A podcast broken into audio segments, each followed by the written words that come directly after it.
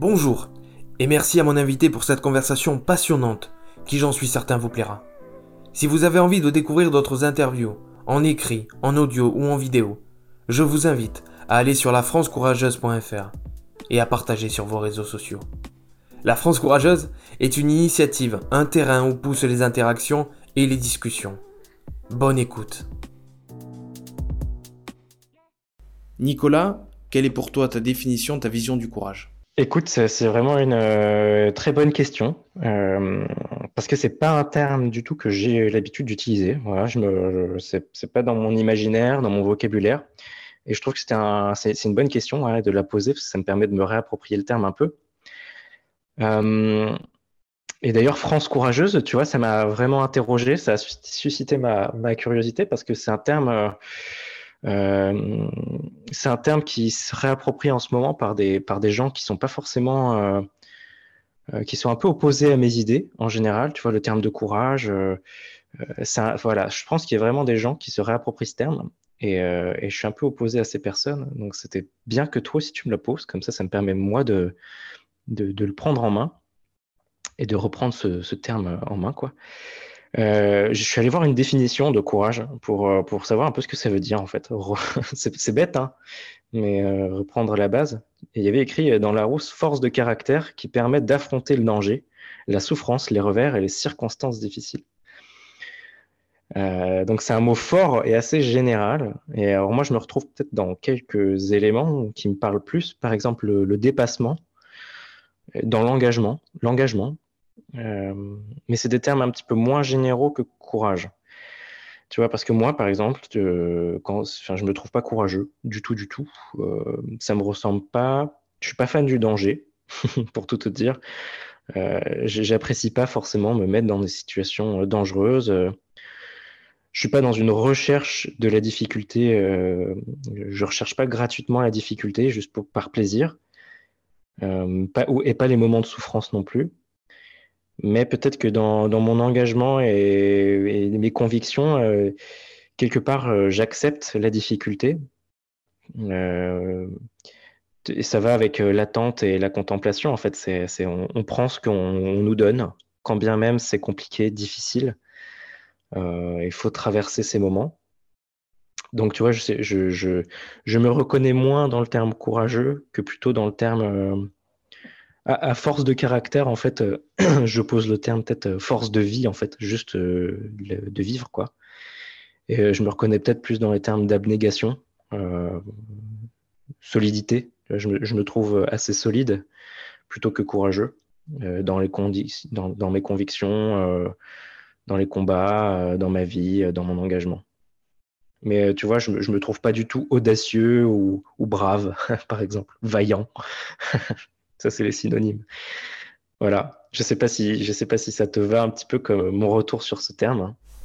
En réalité, au départ, on est parti de l'idée à la France courageuse que le courage est présent dans les petites actions et, des, et les grands combats.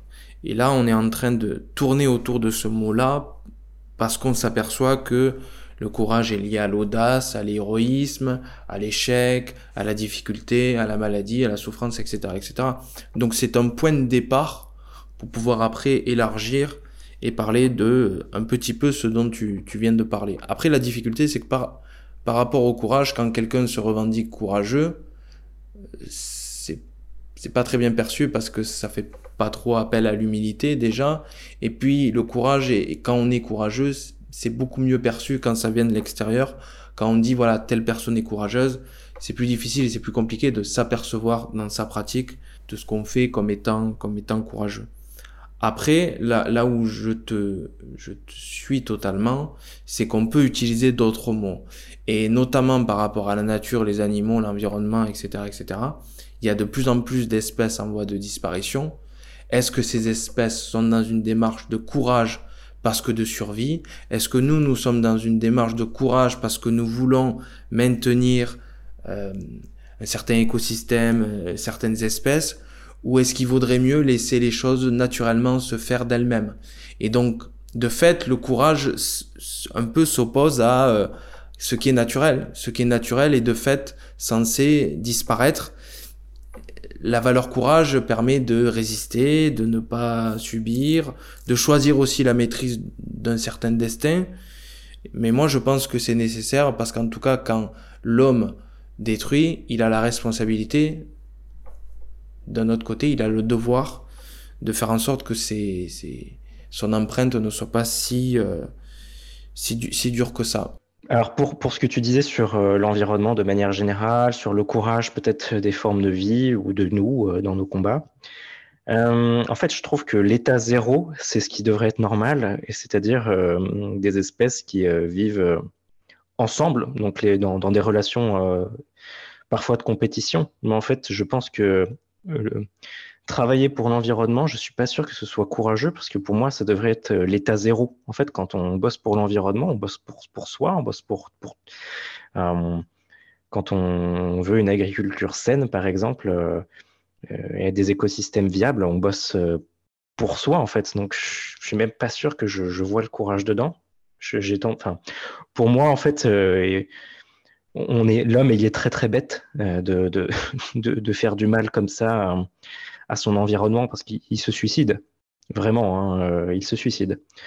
Donc, euh, donc pour moi, il y a vraiment une forme de, bêtise, d'une vision court-termiste euh,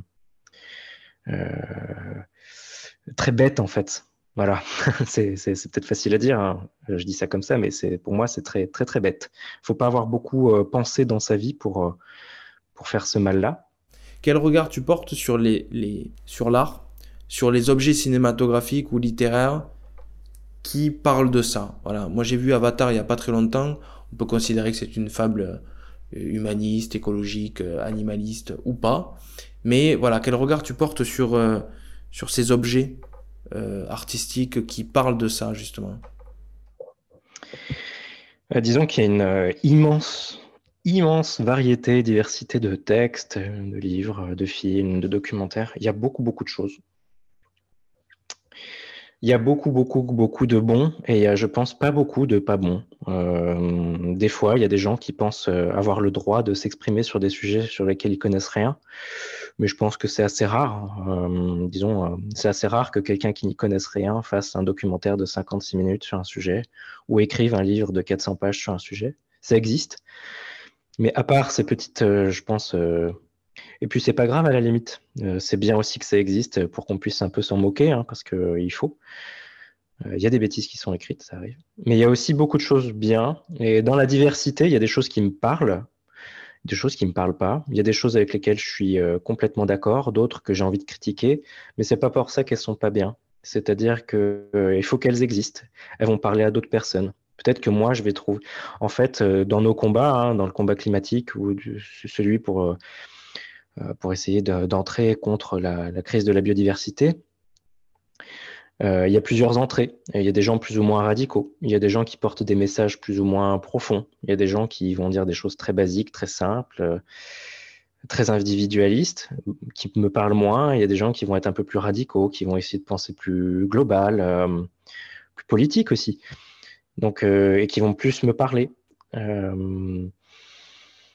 c'est pas pour ça que les autres sont mauvaises, mais euh, en, gros, il faut, il, faut, il faut de tout pour réussir. Euh, il n'y a, pas de mauvaise manière de lutter.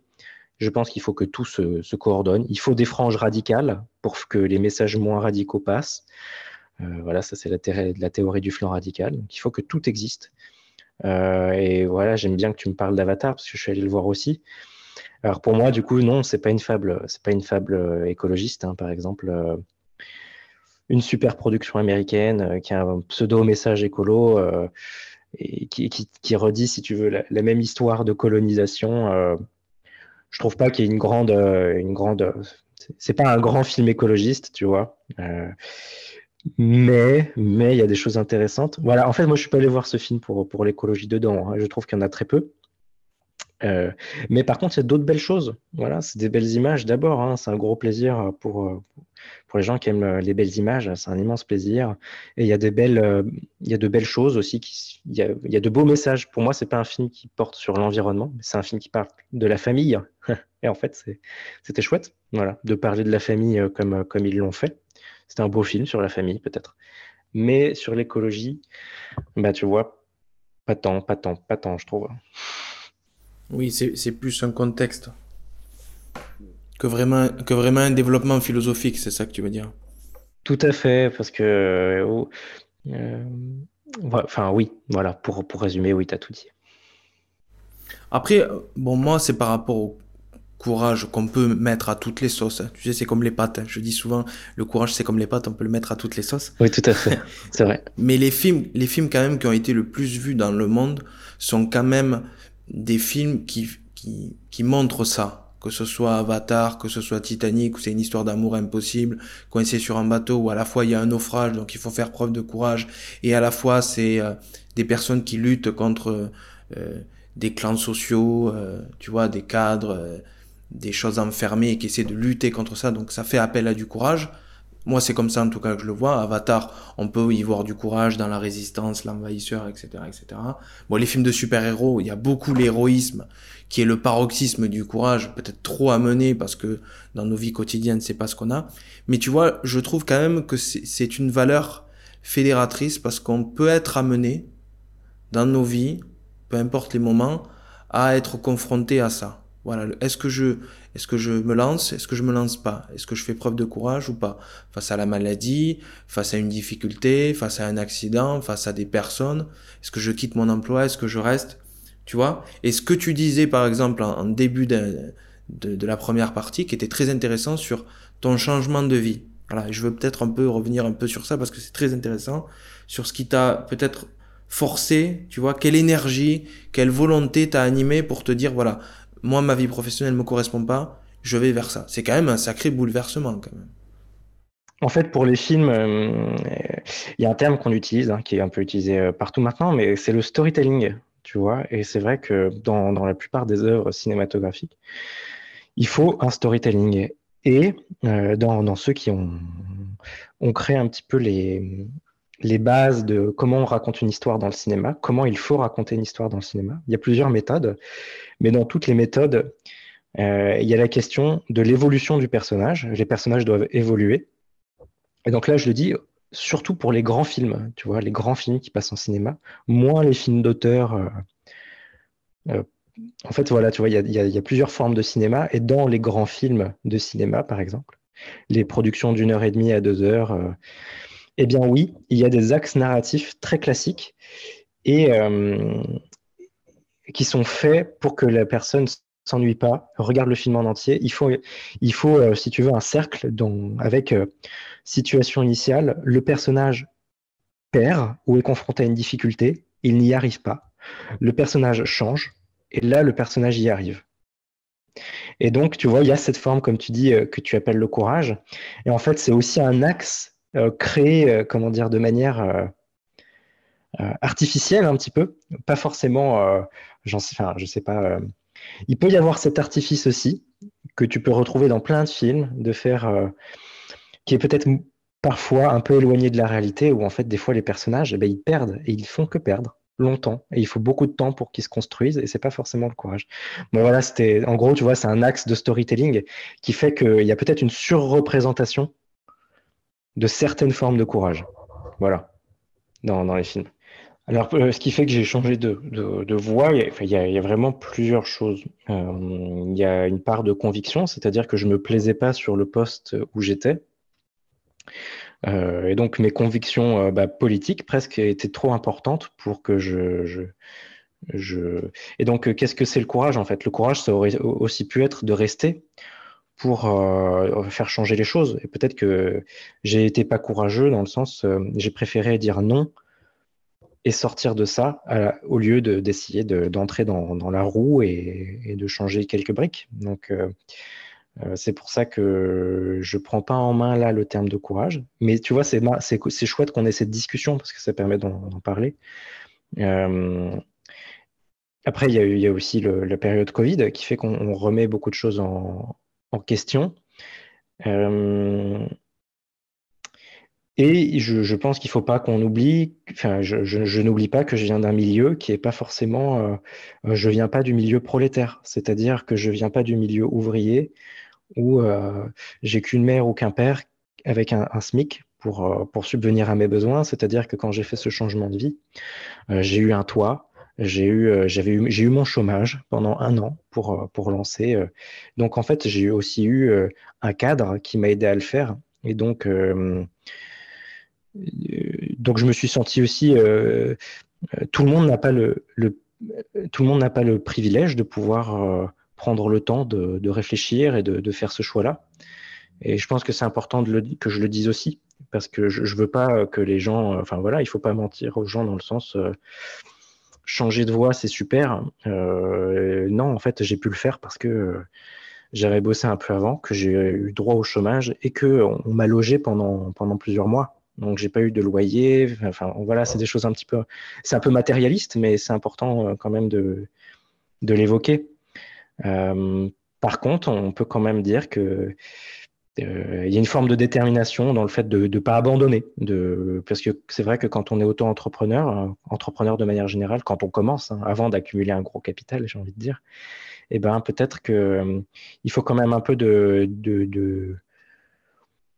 eh ben là, peut-être un peu de force de caractère pour, pour continuer sans, sans, gagner vraiment sa vie doucement, mais en construisant au fur et à mesure son, son entreprise. quoi.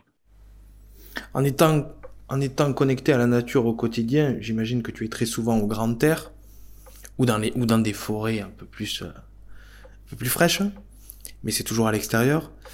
Est-ce que, est-ce que tu vois une, évolution dans le, la pollution, qu'elle soit petite, plastique, ou qu'elle soit un peu plus importante? Tu vois ce côté un peu pollution euh, du quotidien? Alors, euh, ce que je vois, c'est l'impact de l'homme sur son environnement. Euh, ça, c'est certain. Notamment, j'ai envie d'en parler parce que c'est super. je pense que c'est intéressant. C'est que je fais des enregistrements son avec un microphone, celui avec lequel je parle là maintenant. J'enregistre en fait ce que, ce que j'entends quand je suis en affût. Et quand on, écoute les enregistrements, bah, dans, dans, beaucoup, en fait, on entend un tapis sonore de fond qui sont les avions, les voitures, et dernièrement, j'ai discuté, euh, enfin, on a interviewé avec une collègue euh, et ami euh, un, audio naturaliste qui s'appelle Marc Namblard et qui disait que même lui, dans les Vosges, eh ben, il, a un tapis sonore d'avion. Et en fait, se rendre compte que la musique de, de, dehors, le son de dehors, en fait, tout le temps, partout, quasiment en France, peut-être sur 99% de son territoire, on entend un tapis où il y a des voitures en fond même si c'est très peu, et des avions. Et donc en fait, l'homme est partout. Et ça, ça rend un petit peu fou quand on, écoute les audios, parce que quand on, est sur le terrain, on n'écoute pas si précisément forcément. Euh, disons que ce qui se passe autour de nous a plus d'importance que euh, ces, sons plus lointains. Donc ça, c'est vraiment fort. Je crois que c'est le fond qui m'a le plus, le son qui m'a le plus touché. Et après, évidemment, on voit des choses, euh, voilà, des forêts euh, massacrées, euh, des gens qui font des bêtises aussi. Hein, la surprésence des chiens, par exemple, sans laisse dans les forêts, c'est que c'est on n'a pas l'impression que c'est un problème jusqu'à ce qu'on fasse de la photo. Parce qu'en fait, les, chiens, ils suivent aussi les photographes quand ils sont camouflés. Ça les excite un peu. je n'explique pas pourquoi. En, tout cas, du coup, on, se fait un petit peu agresser par les chiens aussi. Et du coup, ça nous permet de, vivre ce que les, les, animaux sauvages vivent. Et donc, c'est marrant de cette euh, translation de place. Sans dévoiler quelques secrets, est-ce qu'il y a encore un ou deux endroits, ou trois peut-être, qui sont encore vierges de toute présence et dans lesquels tu peux te rendre avec une certaine euh, tranquillité? Ça existe encore? En France, tu veux dire? Oui. Mais je pense que même les territoires vierges, on peut, les espaces vierges en France, on ne peut pas les appeler des espaces vierges en fait, parce que on les maintient dans cet état. C'est-à-dire qu'en France, on a une vision de la nature euh, très, assez ancienne, c'est-à-dire qu'on a des... Euh, c'est l'écologie de la conservation. En fait, on a des espaces qu'on veut conserver dans leur état, et en fait, ils ne vivent pas forcément. Euh, si tu veux, une enfin, certaines prairies, à la place d'évoluer dans d'autres formes de prairies, on, les, on essaye de les maintenir au maximum dans leur état ou donc en fait, même ces états un petit peu hyper naturels, on les supervise. Donc à quel point ils le sont? Je pense aux réserves naturelles, des parcs, enfin, au, cœur des parcs nationaux, par exemple, dans la Vanoise, euh, dans les Pyrénées. Euh, euh, donc c'est des endroits magnifiques. Mais malgré tout, il y a des gens qui les surveillent. Et donc, c'est drôle de se dire qu'un endroit, il est, vierge, mais surveillé quand même.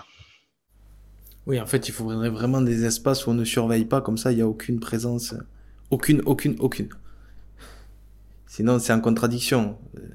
C'est ça, en fait. Il faut, il faut laisser les espaces vivre. En tout cas, dans, dans, mon, dans ma, ma pratique de l'écologie scientifique, celle que j'avais dans mes métiers, par exemple, c'est celle que je prenais. C'est-à-dire, euh, il ne faut pas forcément avoir un, être trop, trop, trop actif, parce que sinon, en fait, c'est plus très, plus très vivant si on, on fait tout pour l'espace lui-même. Si l'espace, euh, si le, le, là, je suis en train de parler avec des termes un peu euh, casse-tête, mais si l'écosystème on a besoin de, lui donner plein de choses pour qu'il euh, pour qu'il vive, à quel point il est naturel. Moi, j'aime bien laisser les espaces évoluer un petit peu, même si parfois il faut, il faut agir. Je suis plutôt passif. Je suis plutôt dans la contemplation, finalement. voilà, pour boucler.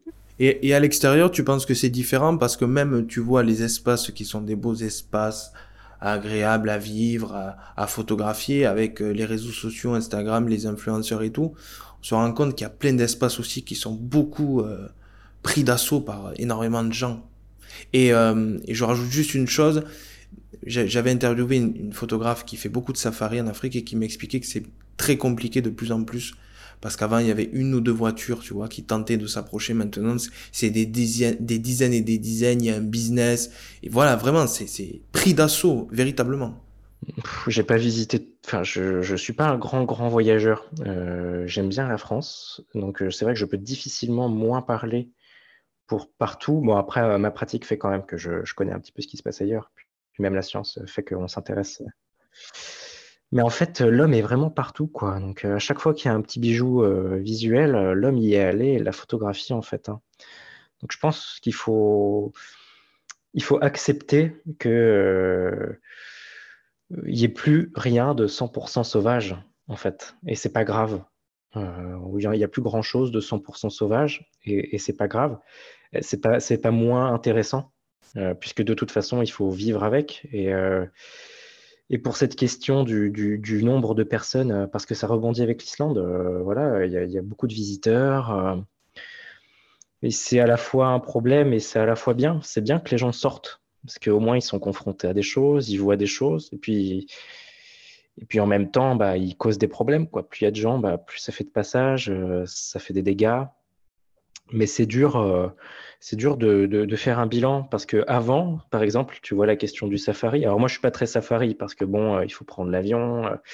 je trouve ça, ça, me, ça me parle un petit peu moins, c'est un petit peu loin, ça, ça consomme beaucoup d'énergie quand même pour faire, pour aller voir des animaux en, voiture. Tu vois, c'est pas ma pratique c'est pas vraiment ma pratique. Euh, en fait, c'est des choses qui étaient réservées avant à une élite, qui aujourd'hui sont ouvertes à un petit peu plus de personnes. Donc, il y a une forme d'injustice aujourd'hui à dire il y a trop de gens, parce que je pense que dans ce trop de gens, c'est aussi des gens qui n'avaient pas les moyens avant et qui peut-être aujourd'hui euh, peuvent.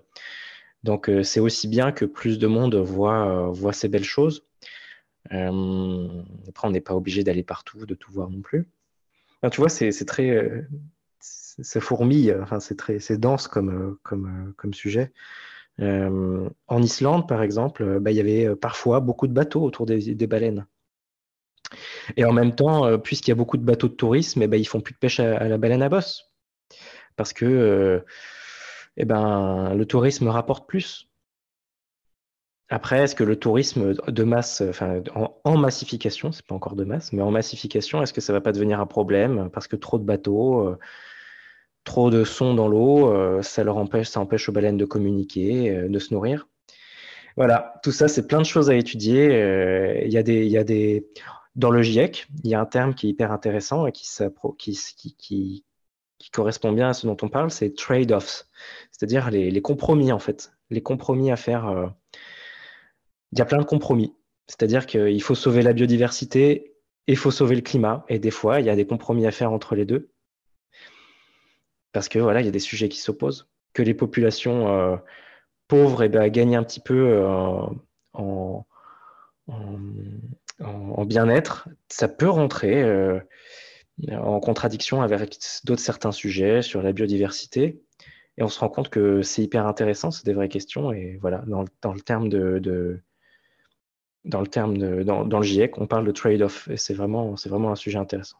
Bon, cela dit, je tiens à le rappeler, c'est quand même les 10% des plus riches sur Terre qui, euh, qui détruisent 90% de la planète. Hein. Voilà, pour pas que ce soit mal interprété. Je lisais un livre dernièrement qui expliquait à juste titre que les êtres humains sont la, seule espèce qui court toujours après l'impossible, ce qui n'est pas le cas de la nature, la faune et de la flore, tout, est, tout écosystème qui lui reste dans ses règles et fait en sorte quand même de participer à une certaine harmonie ou un, certain équilibre, quel qu'il soit. Et c'est vrai que l'espèce humaine, elle, elle, tend toujours à aller vers euh, l'impossible parce que son cerveau, ses ambitions, son inconscient, etc., etc. Et euh, autre chose pour rebondir par rapport à ce que tu disais sur les sur les baleines. Alors je suis désolé pour ceux qui n'ont pas vu Avatar et ceux qui ne veulent pas se faire spoiler, je vous encourage à avancer de 2-3 minutes. Mais par rapport par rapport aux baleines, il y a une scène moi qui m'a qui m'a marqué fortement. C'est quand ils tuent, ils tuent sortent une espèce de baleine et que en fait ils n'en récoltent qu'une partie et qu'ils expliquent que le reste ils, vont le jeter. Et même le pire personnage qui est, qui, qui est dépeint et qui est présenté comme euh, inhumain, euh, sans foi ni loi, euh, en fait, trouve ça stupide. Et en fait, moi, ça me fait penser, par rapport à tout ce que tu disais à ça, c'est qu'en fait, on prélève une partie et on gaspille et on jette énormément juste pour ça. Est-ce que c'est pas aussi ça, tu vois, tendre vers un impossible?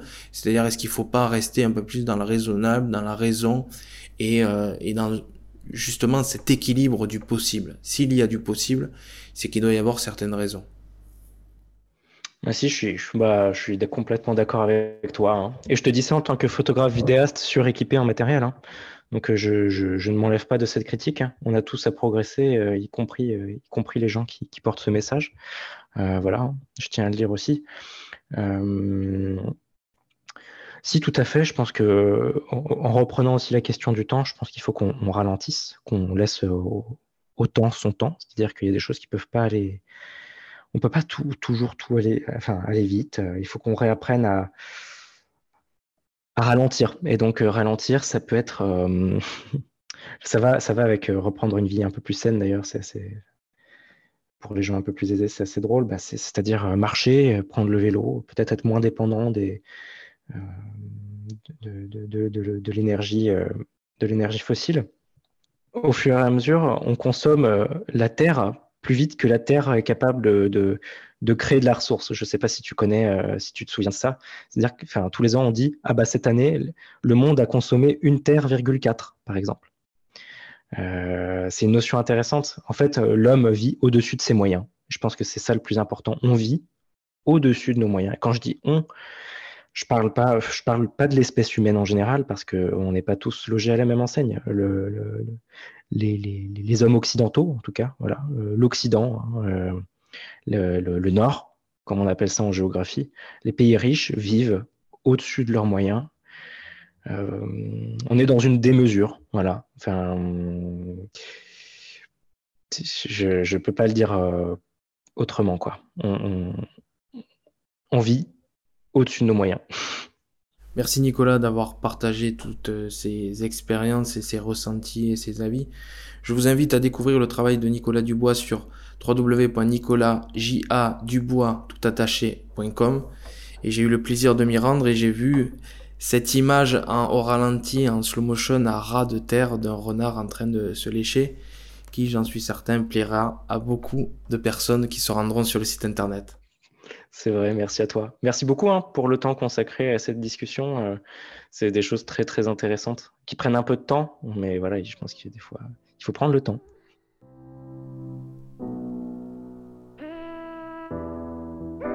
Si vous avez envie de découvrir d'autres interviews, en écrit, en audio ou en vidéo, je vous invite à aller sur lafrancecourageuse.fr et à partager sur vos réseaux sociaux. La France courageuse est une initiative, un terrain où poussent les interactions et les discussions. A très bientôt pour de nouveaux invités et de nouvelles interviews.